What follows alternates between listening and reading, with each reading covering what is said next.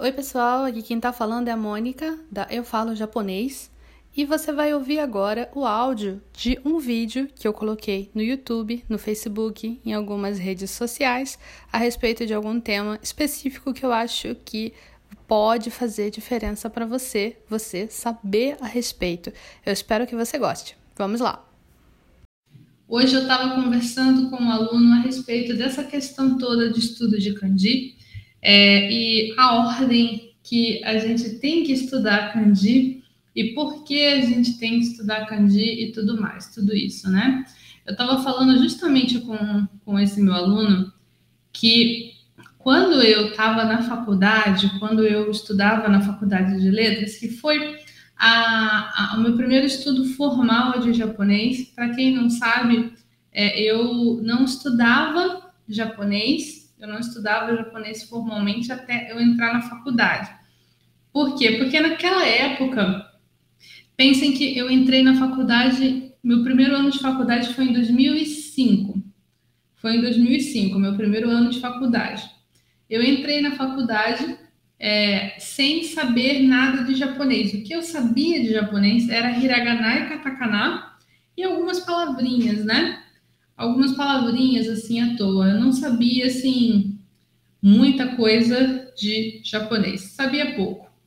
É, e quando eu entrei na faculdade, eu pensei: aqui eu vou aprender japonês, é aqui que eu vou aprender japonês e eu vou conseguir é, aprender a me expressar e tudo mais.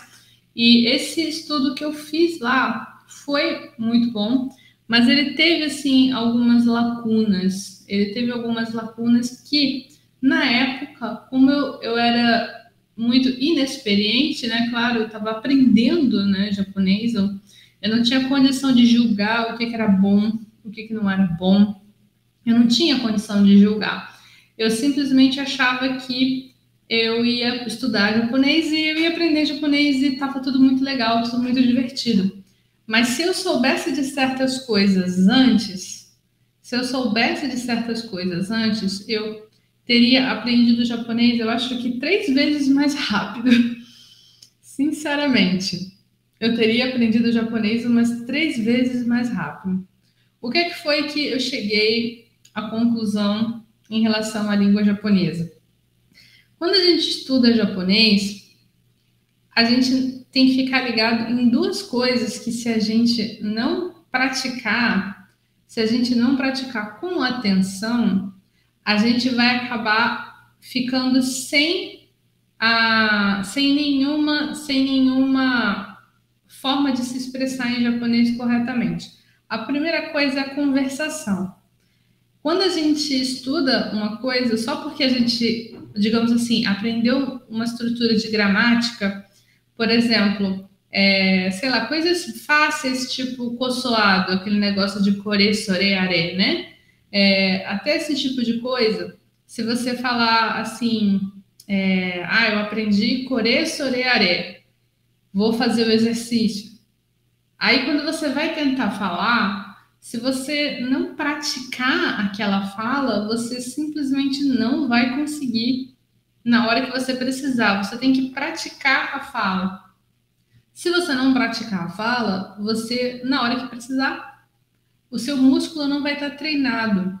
Então, a conversação é uma coisa que tem que ser estruturada, uma aula de conversação tem que ser estruturada, e a conversação precisa fazer parte constante do estudo de língua japonesa. É constante, não é assim, tipo, ah, quando eu souber muito japonês eu faço conversação. Não, a conversação ela tem que estar desde a lição 1. Lição 1 de japonês. Você tem que aprender a falar. E tem que aprender aos poucos. Não pode ser tudo atropelado no final. Então, Aula de conversação, momento de conversação tem que ser todas as lições. Isso é uma coisa que eu percebi. E na universidade eu não, não tinha, infelizmente, estrutura para ter aula de conversação sempre. É, inclusive, um grande problema das aulas de conversação é que no final, se você não, se você não domina, digamos assim, a teoria daquelas, daquela estrutura, a aula de conversação acaba virando aula de gramática. Eu não sei se vocês já passaram por isso de tentar ter aula de conversação e a aula não era bem de conversação. É muito chato isso. Uma coisa que eu é, percebi, uma coisa que eu percebi realmente é, forte, além dessa parte de conversação, dessa questão de conversação, é, foi a seguinte coisa. O kanji é uma parada que, se você não pegar para aprender desde o início, se você não pegar o kanji para aprender desde o início, você vai ter cada vez mais dificuldade com o estudo de japonês. Cada vez pior vai ficar. O quanto mais tempo você fica sem estudar kanji, sem aprender kanji, vai, vai piorando para você subir de nível na língua japonesa. Uma das coisas que eu mencionei hoje na minha conversa com esse meu aluno foi que é claro que existem várias formas de abordagem de ensino, tem várias formas, porque nós somos todos pessoas diferentes. Então, cada um acha que é mais fácil explicar de um jeito, cada professor, cada aluno também acha que é mais fácil aprender de um jeito. E tudo bem. Só que, assim, o fato é que se você não aprende a ler em japonês, se você não aprende tanto hiragana e katakana como kanji também, eu digo isso é, hiragana e katakana, principalmente também porque é, tem gente ainda que acha que pode aprender a língua japonesa só romanizado. Olha, não é que não é que seja impossível você aprender a falar japonês e nunca não aprender a escrever em japonês ou não aprender a ler em japonês. É, não é impossível, mas é muito mais difícil. E eu pergunto para vocês: vocês querem que aprender japonês seja mais fácil ou vocês querem que aprender japonês seja mais difícil? Eu acho que vocês todos querem que seja mais fácil, não é verdade?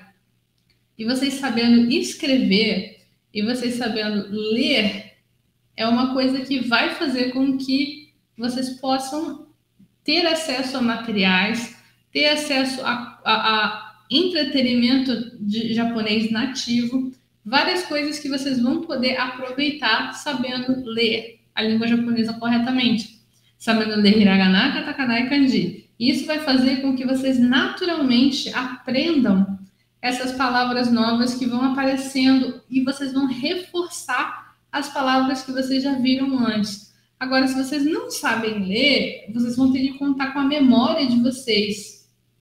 Vocês vão ter que contar com a memória de vocês. E, e a memória de vocês contra uma porrada de kanji é muito difícil de dar certo.